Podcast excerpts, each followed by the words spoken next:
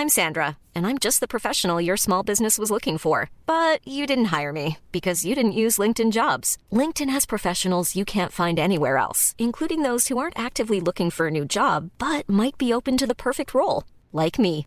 In a given month, over 70% of LinkedIn users don't visit other leading job sites. So if you're not looking on LinkedIn, you'll miss out on great candidates like Sandra. Start hiring professionals like a professional. Post your free job on linkedin.com/people today.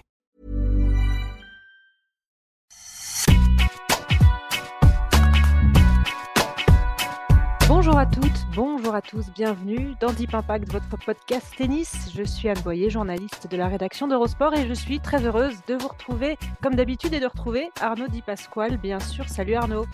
Salut Anne.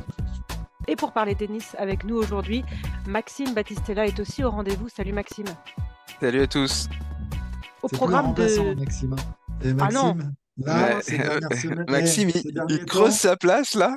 il a- eh, le petit coup d'épaule, il a fonctionné, le petit croche-patte. Bravo. C'est comme ça que ça marche. Tous les coups sont permis dans Deep Impact. Au programme aujourd'hui, la Coupe Davis et bien sûr Yannick Sinner qui a grandement participé à la victoire de l'Italie en finale face à l'Australie à Malaga. Avec les cadors au rendez-vous et des affiches alléchantes, est-ce que le format décrié passerait pas au second plan? Ce sera notre débat du jour, entre autres, dans l'actu également. Le début du Masters Next Gen, c'est aujourd'hui sur Eurosport avec nos deux Français, Arthur Fils et Lucas Van.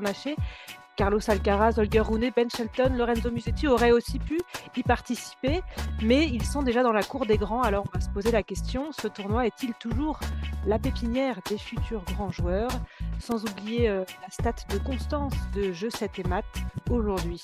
Je vous rappelle que ce podcast est à retrouver sur toutes les bonnes plateformes d'écoute, Spotify, Deezer, Acast, Apple Podcast. Abonnez-vous, n'hésitez pas à nous laisser un commentaire et vous retrouverez également sur eurosport.fr des extraits vidéo de cette émission. Les joueurs sont prêts? Deep Impact, c'est parti.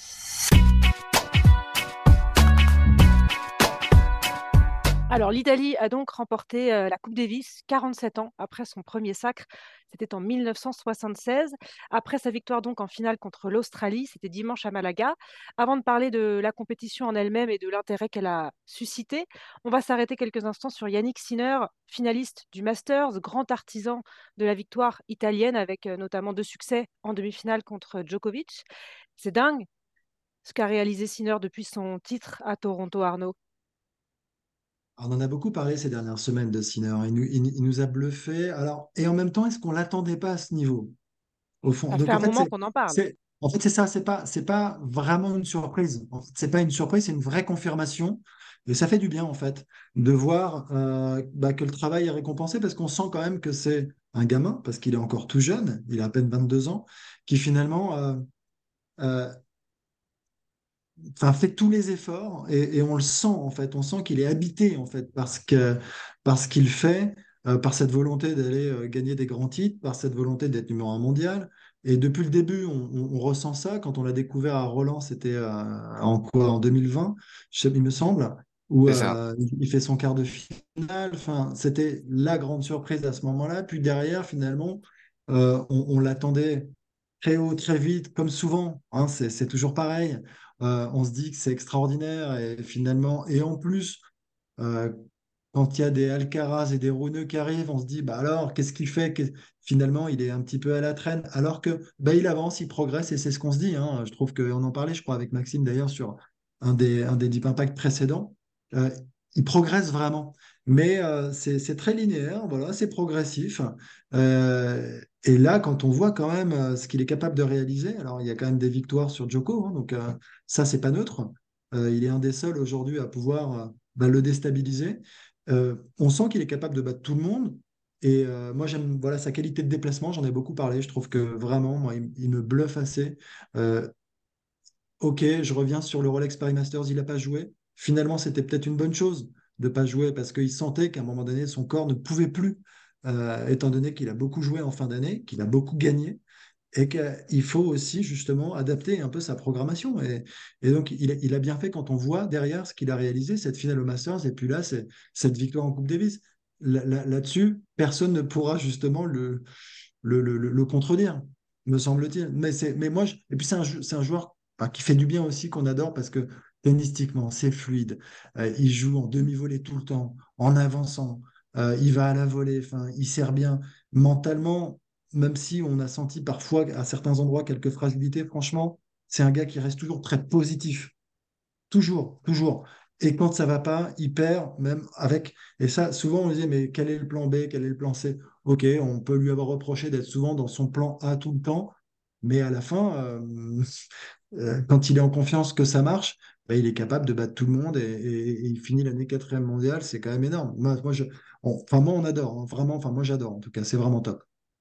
Arnaud parle de progression linéaire, progressive. Il y a eu des paliers franchis petit à petit. Il y a eu ce Masters 1000 à Toronto euh, cet été et ça a été peut-être le, déclic pour, pour la reste. Il, gagne ensuite euh, à Vienne, à Pékin. Il fait finale au Masters. Il gagne la Coupe Davis. C'est quand même gigantesque cette fin de saison pour, pour Yannick Sinner. Ouais, c'est gigantesque. Euh, est-ce que c'est un déclic Toronto? Peut-être, parce qu'on attendait évidemment une, victoire en Masters 1000 pour Sinner. Alcaraz l'avait fait. Euh, Rune l'avait fait à Bercy euh, l'an passé, pas cette année, mais l'an passé. Donc évidemment, on, attendait de Sinner qu'il soit capable de le faire. Alors il y aura toujours des mauvaises langues pour dire que le tableau à Toronto était pas extraordinaire, qu'il n'a pas fait un exploit. Il y aura toujours des mauvaises langues pour dire qu'à Wimbledon, pour sa première demi-finale en Grand Chelem, eh ben, il n'a pas, euh, il pas dû battre un top 70. Donc évidemment, ça relativise ces avancées-là. Par contre, par contre, euh, ces avancées sur le plan mental ont eu des conséquences positives. Il s'est dit qu'il pouvait le faire. J'en parlais, j'ai eu la chance d'en parler avec euh, Justine Hénin pour un papier sur ses perspectives euh, sur l'année prochaine. Est-ce qu'il pourrait être numéro un mondial c'était l'angle du papier. Et au-delà de ça, elle mettait en valeur quelque chose qui est fondamental chez Sinner, c'est cette envie, cette obsession de travailler et de franchir les étapes les unes après les autres. Il se dit pas comme un runeux, euh, je veux être numéro un mondial, je veux tout, je veux tout, je veux tout casser tout de suite. Non. Sans être trop pressé. Voilà, tout est réfléchi, tout est mis en place pour que, à la fin, en effet, il devienne numéro un mondial, il gagne des grands chelems. Mais il y a des étapes et il ne veut pas les, euh, les sauter. Et euh, sur cette fin de saison, je trouve qu'il y, a quelque chose de très structuré, en fait, qui se dégage du tennis de, de Sinner. Il, ne surjoue pas, Sinner. Même contre Djokovic euh, la semaine dernière en Coupe Davis, euh, j'ai pas, trouvé qu'il était, euh, comme on dit dans, le, dans le milieu, chaleur, en feu. J'ai pas trouvé ça, non. Dans le deuxième set, il, il prend 6-2 de la part de Djokovic et il est clairement en difficulté. Mais ce qui est très intéressant, c'est qu'il garde le fil conducteur de ce qu'il veut faire. Et ça, ça, ça ne s'apprend pas. enfin, ça ne s'apprend pas dans le sens, euh, c'est pas inné, pardon. C'est le contraire, ça s'apprend. Et euh, ça s'acquiert avec. Euh, ça s'acquiert. Et, et, je pense que l'influence d'un Darren Cahill sur l'année écoulée est très forte et il l'a il a, il a remarqué d'ailleurs en conférence de presse, il a dit que mentalement, il avait changé aussi grâce à Darren Cahill, qu'il exprimait beaucoup plus de choses avec lui, il se posait beaucoup plus de questions sur son jeu et sur ce qu'il voulait faire ouvertement qu'avant. Et je pense que c'est la clé dans le développement d'un joueur.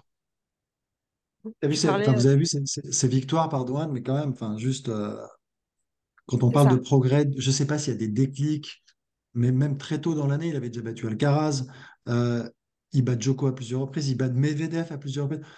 Il bat les tout meilleurs. 10 matchs contre les top 5 cette saison, c'est plus que tout autre joueur sur la saison 2023. et ça, c'est énorme. Ça veut dire que son niveau. Et, là, on revient sur ce que tu dis, Maxime. Son niveau de jeu moyen, parce que tu peux avoir un coup d'éclat, tu peux faire une super perf, tu peux réussir l'exploit. Tu peux. Mais là, quand tu les bats tous euh, tout au long de l'année et, plusieurs fois, même pour certains, euh, ce sont quand même des indicateurs. Ça veut dire que c'est ton niveau de jeu moyen, ça veut dire que tu ne surjoues pas, c'est exactement ça. Exactement. Et, en fait, il étouffe ses adversaires, il les, il les jugule, c'est hyper dur. Ça fait il fait partie de ces joueurs, en fait, qui, euh, ou si tu es en face et que tu n'es pas en forme et que le jour, le jour où tu n'es pas bien, tu prends une douille, tu prends une fessée, tu te fais marcher dessus. C'est un joueur qui est capable de mettre des tôles. La preuve contre deux mineurs en, finale justement donc de cette Coupe Davis, une fessée, c'est une tôle. Et en fait, si tu n'es pas au niveau, si, tu te fais exploser, tu te fais éclater. Et euh, lui, il n'y avait pas de quartier en plus, hein, il y va, hein, et il, il- il ne fléchit jamais. Moi, c'est ça ce que je trouve aussi très fort. Il y a du, euh, je sais pas, il y a, il y a un peu du André Agassi, euh, qui, Ouais. qui, le boxeur qui joue tôt, qui rentre dedans. Enfin, à l'époque, c'était un peu ça. C'était le joueur où, où à l'échauffement déjà, tu avais peur.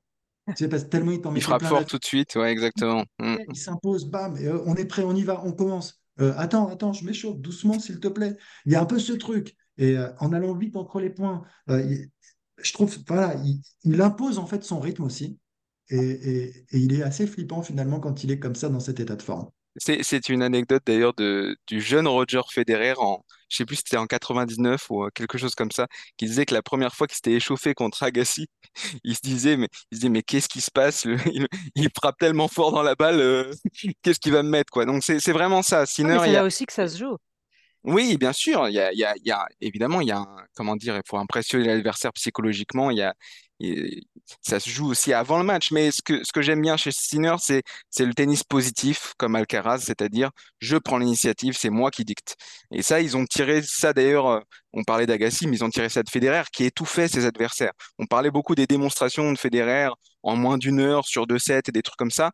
Ça allait si vite. Pourquoi? Parce qu'il prenait la balle tôt et que si t'étais pas prêt en face, bah ça défilait quoi. Et là, c'est un peu la même chose à- avec Sinner. Pour revenir sur des statistiques, sur ses dix dernières rencontres face au top 10, il a gagné neuf fois. Sur et, et, et dans ces dix rencontres, il a affronté sept fois un top 3, donc Medvedev, Djokovic ou euh, Alcaraz, et il a gagné six fois. Euh, je Donc crois que Énorme. ça, c'est je crois que c'est assez voilà, révélateur. ça résume tout. Et Alcaraz, à la limite, c'était pas une surprise. Pourquoi? Parce qu'ils ont des jeux qui se, qui se magnifient les deux. Et euh, on sent que la, rivalité est, forte depuis le départ et, et- qu'elle est assez équivalente depuis le départ. On se rappelle de leur quart de finale à l'US Open qui était absolument extraordinaire en, en 5-7 l'an dernier. Mais ce qui est fort, c'est qu'ils le fassent maintenant contre des joueurs contre lesquels il avait un complexe. Oui, Medvedev, il avait perdu six fois de suite. Voilà. Medvedev, il avait perdu les, les six premiers euh, matchs contre Medvedev. Contre Djokovic, il avait perdu les trois premiers. Et là, il les a battus cinq fois. Donc trois fois Medvedev et deux fois Djokovic sur cette fin de saison. C'est quand Ouais, il, même, a- il y a, il apprend il- vite. il y a quelque chose, il y a un cap franchi. Il a, il est dans une autre dimension. Maintenant, le prochain écueil, évidemment, c'est les grands chelems. C'est ce qu'on attend de- des tout meilleurs et, et il en fait partie évidemment, euh, Yannick Sinner. Il a donc euh, participé euh, grandement à la victoire de, l'Italie en, Coupe Davis, d'abord face à la Serbie en demi-finale et ensuite face à, l'Australie en finale. On va revenir sur, sur cette Coupe Davis, on en a beaucoup parlé dans cette émission. Le format est évidemment contestable. C'est pas forcément parti pour beaucoup changer, à en croire les, les déclarations de, de David Agerty, le président de la Fédération internationale de, de tennis, hein, qui, qui s'est dit satisfait du format actuel. Oui. Euh, il a dit euh, que tout le monde était d'accord pour dire que la Coupe Davis devait changer il y a, il y a quatre ans. Ça a débouché sur des changements dont nous sommes très satisfaits. Nous sommes très à l'aise avec cette formule. Nous avons étudié les options qui se présentaient, soit pour mettre en place un nouveau format en 2025, soit pour garder la forme actuelle. Alors, ça, peut laisser craindre effectivement qu'on reste sur, ce format-là qui a été critiqué. En attendant, la formule à Malaga avec quart, demi et, et finale a quand même attiré du monde. Il y a eu des belles affiches, le public était présent. Déjà pour le Serbie-Grande-Bretagne, hein, Novak Djokovic en a fait les frais du, public qui, s'est exprimé de façon assez forte. Et est-ce que finalement, euh, les critiques contre le format qu'on a eu ne, ne- ne passent pas au second plan si les affiches sont là, si les cadors sont au rendez-vous, si on a du Djokovic face à Sinner, qui était un peu le tube de cette fin d'année 2023, est-ce que finalement, euh, Maxime, on, on, on rend- on revoit nos critiques et on se dit que finalement ça peut marcher? Euh, moi, je ne revois pas mes critiques. Euh, je pense qu'effectivement, il y a un regain d'intérêt dû aux affiches proposées. Donc, euh, Sinner euh, Djokovic, c'était le tube de cette fin de saison. Euh, c'était la rivalité de la fin de saison avec les deux rencontres au, Masters et, et cette rencontre en, Coupe Davis en demi-finale. Et donc, forcément, ça a attiré les regards parce qu'on savait que ça pouvait faire des étincelles. Et donc, de ce point de vue-là, la Coupe Davis a été gagnante et peut se, doit se friser les moustaches. Euh, sur le, côté populaire, oui, effectivement, il y a eu plus, de monde cette année que dans les éditions précédentes où c'était la grande faiblesse hein, de, la nouvelle formule de la Coupe Davis, c'était qu'elle n'attirait pas grand monde, ou alors seulement les, euh, spectateurs de la nation qui accueillaient euh, l'événement, c'est-à-dire l'Espagne. Là, pourquoi, pourquoi il y a eu plus de monde? Certainement parce que la, promotion de l'événement a porté ses fruits, mais aussi parce que il y a eu des, euh, des concours de circonstances très, très intéressants pour, euh, pour cette Coupe Davis. Il y a une grosse communauté f- finlandaise qui était pas loin de Malaga. Et donc, euh, il y a plusieurs milliers de spectateurs qui se sont, qui en ont profité pour euh, finlandais pour venir à Malaga, et ça a donné des, des ambiances, euh, dans- des ambiances euh, très intéressantes pour ce pays qui n'était pas Et des perfs habitué de la Finlande, exactement, et des perfs de la Finlande en pour ce pays qui, exactement, qui n'était, qui, qui n'était pas habitué à ça. Euh, il y a eu aussi euh, évidemment les Italiens qui sont pas très loin de l'Espagne non plus, donc euh, et puis aussi le- la folie cinéra hein, qui, qui fait que qui, qui fait que ça attire du monde.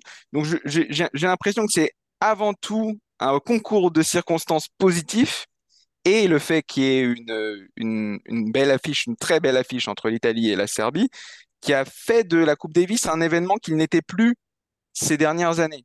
Maintenant, est-ce que ça veut dire qu'il le sera tous les ans? Non, non, parce que il y aura pas forcément tout- tous les ans des Djokovic-Sinner. Mais le Euh, problème Dj- était, le problème était déjà là avec l'ancienne formule. Les, les certes, cadors c- l'avaient un peu déserté. certes, mais justement, c'est là que le format euh, peut compenser ça. Il y a eu des rencontres de Coupe Davis avec des joueurs beaucoup moins connus, mais qui ont tenu en haleine les gens. Pourquoi? Parce que c'était 5-7, parce que c'était des ambiances à domicile extérieur qui faisaient que c'était électrique, qui donnait une âme différente à cette compétition. La compétition à laquelle on a eu droit la semaine dernière, évidemment, elle s'appelle Coupe Davis, mais pour moi, c'est une espèce de Coupe du monde de, de- de tennis, ce qui était d'ailleurs la volonté de, des, réfor- des réformateurs, de, de Gérard Piquet et du président de, la Fédération internationale de tennis. Ça, ça n'a pas, euh, euh, ça a de l'intérêt, mais c'est pas la Coupe Davis. Mais est-ce que c'est pas un doux rêve de, la revoir, cette Coupe Davis, finalement? Je pense que c'est un, c'est un doux rêve dans l'ancien format. Je pense que c'est plus possible de faire exactement la même chose. Maintenant, moi, ce qui m'a intéressé la semaine dernière aussi, c'est la prise de parole de Novak Djokovic. Oui, Novak Djokovic ne s'est, voilà, Novak Djokovic ne s'était quand même pas beaucoup exprimé sur le sujet. Euh, il faisait partie de ceux, d'ailleurs, je pense, euh, au départ, euh, de la réforme qui était plutôt favorable à une réforme. Mais je Un pense qu'il, voilà, un changement. Mais je pense qu'il ne, il, il- il ne se rendait pas compte de à quel point elle- la, la, la Coupe Davis allait être dénaturée. Et là, il s'en est rendu compte. Et ce qu'il a dit face à la presse, c'est historiquement, la Coupe Davis, c'est domicile extérieur, le format domicile extérieur. Donc, il faut en avoir plus. Et si on organise un Final Four, parce qu'en fait, il voudrait une, une espèce de, de, de, de formule entre les deux, entre ce qui se passe maintenant, voilà, mixte, entre ce qui se passe maintenant et ce qui se passait avant. Et s'il y a un, un Final Four, c'est-à-dire des demi-finales et finales dans un lieu, euh, dans un lieu Neutre. neutre, on va dire, il faudrait que ça, ça bouge tous les ans. Et il a raison là-dessus. Pourquoi ce serait toujours en Espagne? Et il y a toujours l'Espagne, si elle y participe, qui est favorisée en fait. Donc c'est pas le, le concept du lieu neutre, il y, il y est pas. Il faudrait, pour redonner un peu de vitalité à, à- à cette Coupe Davis euh, en termes d'intérêt sportif pour tous les, les, les pays et même les petits pays, que, que ça change de, de lieu. Donc en fait, c'est cette parole-là qui, pour le coup, m'a intéressé parce que c'est le numéro mondial, c'est le numéro mondial. Euh, il y participe, il adore ça, hein, euh, jouer sous les couleurs serbes, ça a toujours été quelque chose de fort dans sa carrière. On se souvient du déclic de la Coupe Davis 2010 pour lui et ce que ça a généré pour lui dans sa carrière individuelle après. Donc je pense que ce genre de déclaration est peut-être de nature à faire évoluer les choses. Maintenant, qui a le pouvoir? C'est euh, Monsieur qui a été élu pour une troisième fois consécutive en tant que président de la Fédé internationale de tennis et il n'a pas l'air de vouloir changer. Tu crois, toi, Arnaud, au Oui. changement? Non, de moins en Ouais. moins. Non, Ouais. non, non, de moins en moins, mais en fait, c'est euh, là j'écoute et je reviens sur un point, moi surtout. Et Anne, tu dis, tu disais, mais euh, il y a eu à un moment euh, le retrait une désaffection en fait de la part de, des cadors euh, sur l'ancienne formule. Très bien. Mais là, aujourd'hui, un, on n'a pas assez de recul. Moi, je veux bien voir dans deux, trois ans si Sinner, il la gagne une ou deux fois. Est-ce qu'il ira jouer en fin d'année à chaque fois, euh, comme ça, en se mettant à, à- à terre? Enfin, il, Clairement, non. sur. Donc, en fait, on, on vient sur le, le sujet, en fait, pour moi, c'est central. C'est euh, d'organiser, on l'appelle comme on veut, Coupe Davis, Coupe du Monde, tout ce que vous voulez, chaque année. En fait, il y a un la moment moi, fréquence.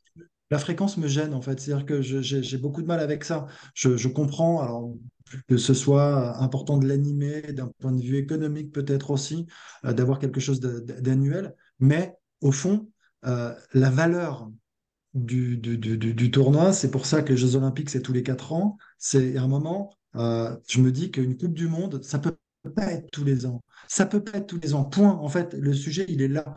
Et je me dis que c'est, c'est, tellement dommage de pas trouver. Enfin, j'imagine qu'il y a des réflexions, j'imagine, et je, les réponses, je les ai pas, mais je me dis que c'est quand même possible d'envisager quelque chose euh, tous les deux ans à minima pour créer un peu de rareté et créer de la valeur. Et là, et là, tu sais que quand tu la loupes, T'es pas bien parce que tu te dis, OK, dans ma carrière, j'ai quand même envie de la jouer, cette Coupe du Monde ou cette Coupe Davis. J'ai envie d'y participer, j'ai envie d'aller la remporter. Et là, quand tu es dans le top 10 et que tu sais que tu as une bonne équipe et que tu peux faire quelque chose, avoir un bon résultat, euh, tu la loupes une fois, tu te dis que tu n'en as pas, bah, t'en as pas 10 à jouer. Tu n'en as pas 10 à jouer, tu en as peut-être 5 et c'est déjà beaucoup. Et là, tu te, là, ça prend du sens. C'est Euh, vrai. voilà, c'est comme ça que je Ah, le vois et j'arrive pas à le voir autrement. J'arrive pas. Parce que dans les Je autres un peu, sports je un collectifs, peu parfois, hein, tu sais, ouais. je sais, je sais. Je sais, je sais. Non, mais dans les autres sports, c'est pas, c'est pas tous les ans. Donc, effectivement, euh, créer la rareté, ça, ça, ça, ça fera peut-être revenir l'intérêt, ou en tout cas, euh, que les joueurs qui qui l'ont pas encore gagné ou qui l'ont gagné il y a longtemps euh, voudront revenir. En Non, mais après, la formule, elle est importante. J'entends sur la formule, qu'on puisse la, la faire évoluer, en tout cas trouver le, le bon dosage, la bonne carburation, je sais pas, le- la bonne architecture. Mais à la- je crois que de toute façon, il faut que ce soit plus rare. C'est, l'élément de départ pour moi, euh, c'est ça. Pour, en tout cas, possiblement se dire qu'un maximum de joueurs y participeront Euh, c'est uniquement dans ce cadre-là, si on tend vers ça. Voilà, je, me dis déjà, c'est le premier point. Parce qu'en fait, la crainte, c'est tout de suite de se dire, d'ailleurs, voilà, on parle plus de dire, mais est-ce qu'ils joueront chaque année? Euh, c'est plus ça. Bah, si on veut qu'ils jouent chaque année, il faut justement essayer d'éviter que ce soit trop fréquent. pour, pour- rendre justice un peu quand même euh, à David Egerty, il a évoqué dans un entretien à l'équipe, à nos confrères de l'équipe, que euh, il y avait justement que, le- la seule réforme envisageable entre guillemets qui faisait partie de, des plans pour 2025, c'est justement de faire euh, une phase finale tous les deux ans. Le souci de ça, c'est qu'en fait, il voudrait étendre, c'est comme ça que je l'ai compris en tout cas, euh, les matchs euh, de qualification, euh, tout ça, sur deux ans aussi, quoi. En fait, ce serait pas une fois tous les deux ans la compétition, mais ce serait les matchs de qualification qui s'étendraient sur, euh, je sais pas, 18 mois, ouais, 20 mois, une vingtaine de mois, puis là, on ensuite la en, phase on finale. perd en visibilité, Voilà, et on intérêt, en perd, et je, et je, compréhension. voilà, et justement, et je, et je pense que c'est pour ça que c'est une fausse euh, seconde solution et qu'il veut en fait que ça reste comme c'est euh, euh, actuellement. Moi, je pense que ce que, ce que dit Djokovic est, est censé, ce serait, ce serait intéressant d'a- d'avoir un mix des deux, des deux, deux formules, euh, l'ancienne, c'est-à-dire sur les premiers tours, et, je dirais même jusqu'au quart de finale, on pourrait faire trois tours, deux ou trois tours, où, on a domicile extérieur et en cinq 7 et puis on arriverait sur un Final Four où on, re- on, ferait une formule ramassée avec euh, deux sets gagnants, et euh, voilà. Est-ce que ce serait trop hybride? Peut-être, mais en tout cas, je ne sais pas. Il faut, il y a quelque chose à imaginer de ce point de vue-là parce que les ambiances de Coupe Davis, c'est quand même, c'est quand même ce qui détache euh, ce, ce tournoi d'aucun autre sur le circuit. Euh, ce qu'on a vu à, à Manchester entre la Grande-Bretagne et la France, c'était, ça, ça, ça a mis un petit peu les frissons. On avait oublié ça. Et la Alors nostalgie. c'est- c'était, c'était contre les Français, c'était contre nous, mais euh, c'était, euh, c'était sympa parce que justement euh, il y avait quelque chose de, de fantastique, de, d'essayer de, de, de se battre contre cette ambiance-là, de, de, de, tirer le meilleur de soi dans des circonstances difficiles. Et tu parlais de Djokovic qui en avait fait les frais euh, là à Malaga euh, parce qu'il y avait beaucoup de Britanniques. C'est quand même pas la même chose euh, Non, à non, Malaga. Et puis surtout, faire les frais, Djokovic, j'ai plutôt l'im- l'impression qu'il adore Oui, ça. alors, sans, sans que Mais, soit mais, mais oui, mais oui, mais oui, mais je vois ce que tu veux dire et c'est ça qui est, c'est c'est ce vers quoi la Coupe Davis doit tendre, en tout cas en partie, je En tout cas, pense. en tout cas, il veut avoir son mot à dire, Djokovic, et, et il a pas mâché ses mots en disant que il y avait eu un manque, un- une absence de communication. Il a dit tout le monde devrait avoir son mot à dire parce que jusqu'ici, personne de l'ITF n'a vraiment communiqué avec nous. Oui, Donc ça, c'est c'est un petit tacle aussi. Il, il et- et faut, il faut ça, impliquer les joueurs et essayer en tout cas de, de repenser ce modèle-là euh, et notamment peut-être aussi le changement de la, de la ville haute sur ce Final Four parce que c'est vrai que ça peut pas être tout le temps en Espagne, c'est pas, ça n'a pas de sens exactement. en fait. C'était à Madrid et maintenant c'est à Malaga, donc c'est toujours, euh, toujours l'Espagne. Et moi, ce que, ce que j'ai aimé, euh, comme tu le dis, Anne, dans ce petit tacle, c'est qu'il confirme que euh, le président de la Fédération internationale de tennis vit dans une bulle. Il nous, il arrête pas de dire qu'il attend les retours des joueurs, mais en attendant, il ne fait aucune communication apparemment avec eux et, avec le plus important d'entre eux, qui est quand même Novak Djokovic. Euh, Novak Djokovic et la Coupe Davis, c'est quand même une formidable histoire. Il est, on peut pas, si s'il y a quelque chose dont on peut pas le, le soupçonner, c'est c'est de ne pas avoir d'intérêt pour, pour son pays, Djokovic. Donc, euh, je pense que là, il, de- il devrait se passer quelque chose, en tout cas en termes de communication. Je ne sais pas si ça veut, si ça va se retranscrire dans les actes, et ça, c'est le plus important, malheureusement. Alors il y a une statistique qui vient apporter un peu de moulin peut-être à, ce, besoin de changement. en tout cas, c'est Constance de Je 7 et Maths qui nous la livre. sur le turnover au niveau de- des victoires, les dix dernières éditions de la Coupe Davis ont été remportées par dix nations différentes. Ça n'avait jamais été observé dans l'histoire de la compétition. Il y avait eu des phases où il y avait eu cinq éditions avec cinq vainqueurs différents, notamment entre 2003 et 2007, mais jamais on était allé au-delà. Là, il y a eu dix nations différentes. Peut-être aussi parce que ça s'est dilué et qu'on ne retrouvait pas les mêmes acteurs chaque année, qu'il y a des pays comme la France historiquement qui étaient présents et qui, depuis que le, le format a changé, eh bien, ne sont plus là, en tout cas sur, sur ces phases finales. Donc ça aussi, ça, ça peut apporter de l'eau au moulin de- des détracteurs de la Coupe Davis qui, qui veulent du changement.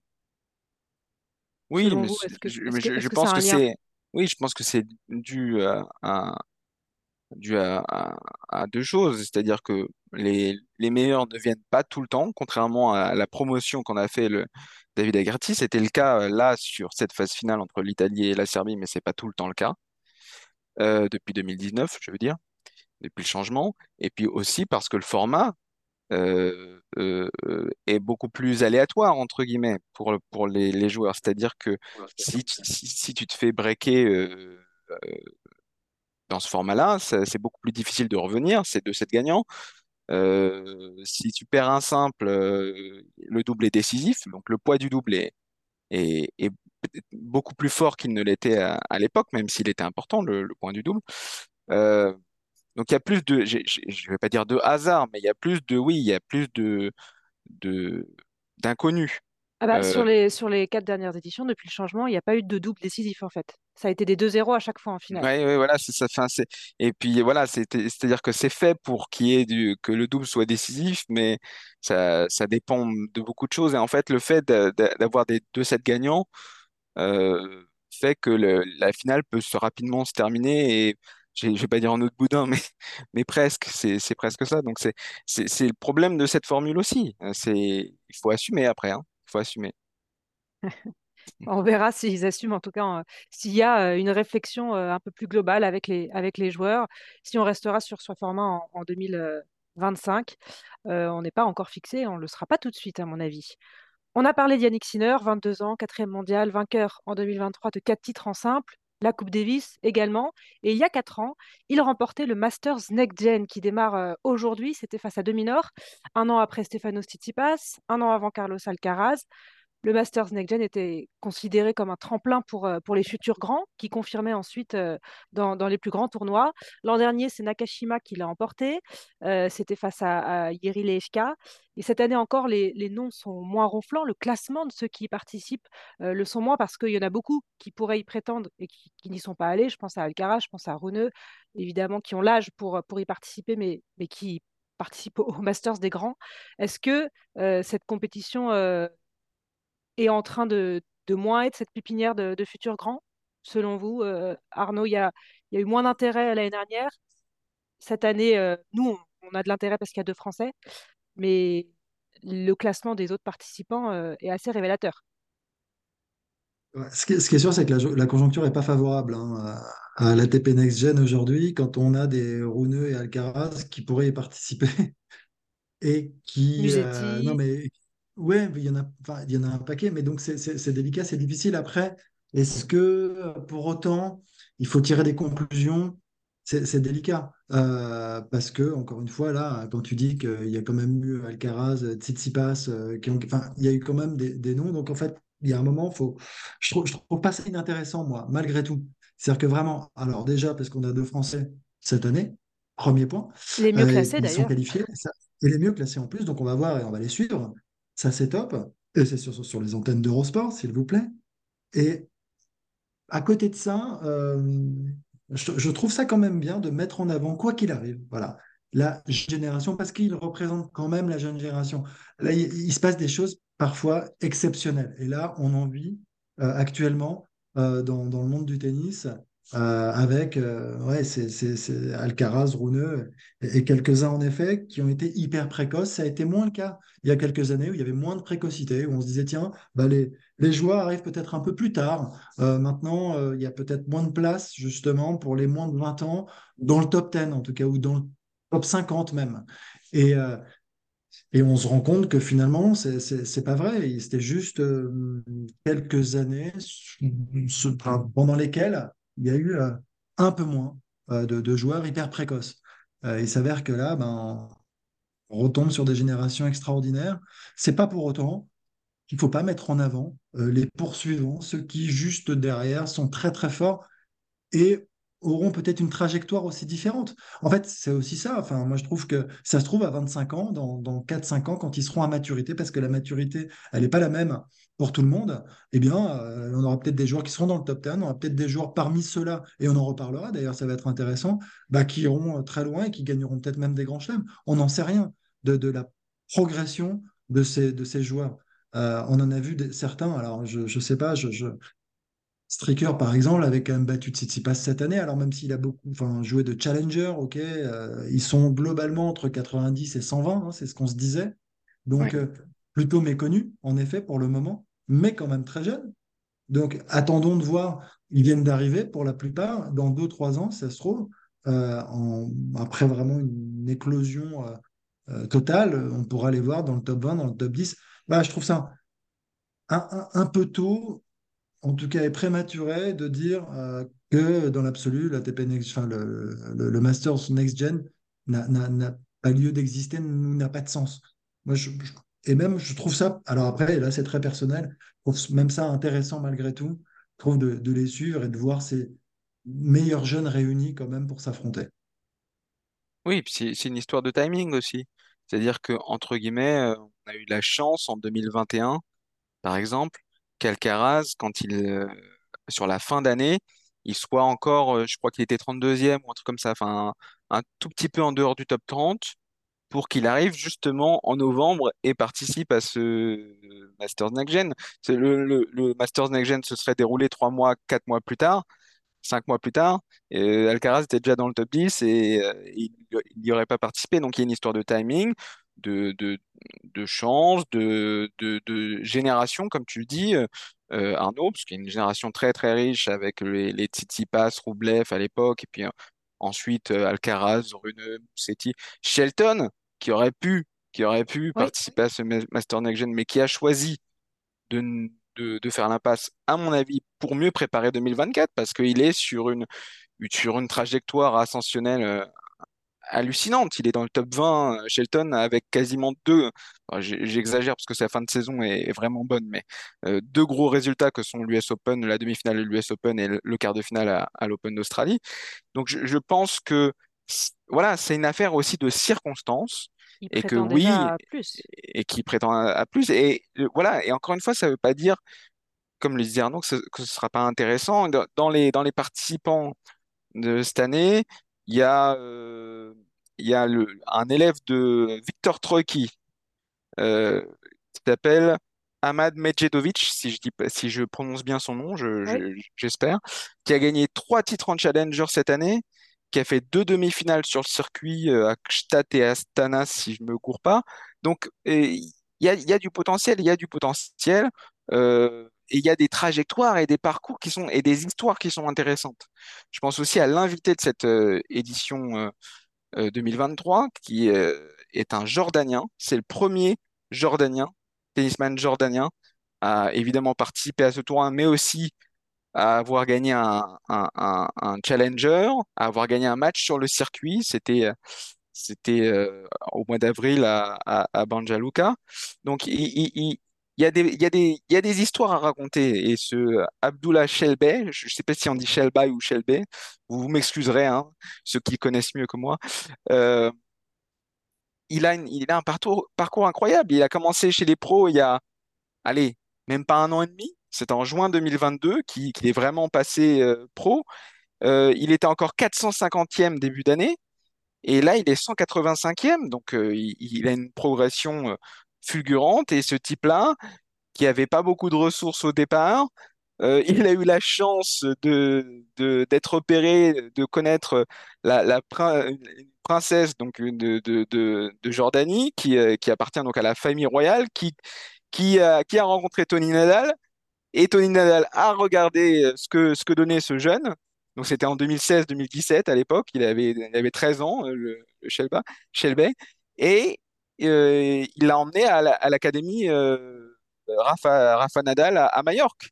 Donc il y a des, il y a des, il y a des trajectoires, il y a des histoires quand même qui sont assez extraordinaires. Et puis, il a, même dans sa formation, lui qui était droitier à l'origine et, et qui avait un revers à une main parce qu'il regardait Federer euh, quand il était gosse, la première fois qu'il a vu Nadal, il a eu une révélation et il est passé main gauche. Et maintenant, il est gaucher, revers à deux mains, ce qui est, ce qui est, ce qui est fou, quoi. Euh, un peu, un peu comme Nadal, c'est-à-dire qu'il fait pratiquement tout dans la vie avec la main droite et, et euh, sur un cours de tennis, il est gaucher et il a un revers à deux mains. Donc, il y a, a- c'est aussi l'occasion, ce Masters Next Gen, de mettre en relief des trajectoires, des parcours, des histoires euh, dont Ah, on n'a c'est le pas l'habitude journaliste qui d'entendre. parle là, Ah, Voilà, bien. exactement. C'est ça, on est là pour bien. raconter des histoires. toujours l'histoire, Max. Ah, l'histoire, oui. Il n'y a pas que ça, c'est aussi un, un laboratoire pour tester des, des règles qui visent toujours et, et encore à, à raccourcir les matchs, puisque ce serait ça le, le, euh, qui est incriminé pour le manque d'attractivité ou la perte d'attractivité du tennis. Il y a des, des règles spéciales, hein, on sait, euh, 4 Alors, alors, un tie-break à 3-3. Ouais, j'irai pas dans ce sens-là. Dans, je suis d'accord sur le, comme tu le, comme tu, le dis très bien, sur les 7 à 4 jeux euh, et le fait de, de, de, de, cette obsession de, tenir le spectateur en haleine, de faire que, qu'il y ait que des highlights, que des moments forts dans, dans un match et, euh, et de, de virer l'ennui, entre guillemets, euh, des, des, points qui comptent moins.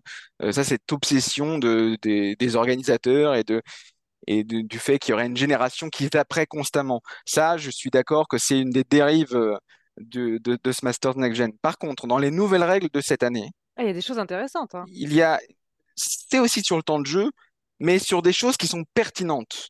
Je m'explique. Dans une des règles de cette année, c'est qu'il y a 8 secondes entre la première balle de service et la seconde balle de service. Et ça, je trouve ça vachement bien. Pourquoi? Parce que on est beaucoup en, euh, ob- obsédé par le temps que prennent les joueurs entre, entre deux points. Ça a été plutôt bien, bien réglé euh, maintenant sur le circuit, puisqu'il y a une, horloge et tout ça. Mais on oublie que certains joueurs, en ratant leur première balle, prennent quasiment autant de temps que ce qu'ils prennent entre deux points pour euh, servir leur deuxième balle et donc font encore attendre le, relanceur de, manière exagérée. Et ce qui est intéressant dans le tennis, c'est, qu'il y ait une continuité dans le jeu. Et, euh, et cette règle vise à, ce qu'il y ait une continuité dans le jeu. Pas forcément à raccourcir les matchs, mais à ce que le jeu euh, y ait priorité au jeu et pas à, comment dire, à avoir une tactique pour, euh, pour désorganiser, pour perturber l'adversaire.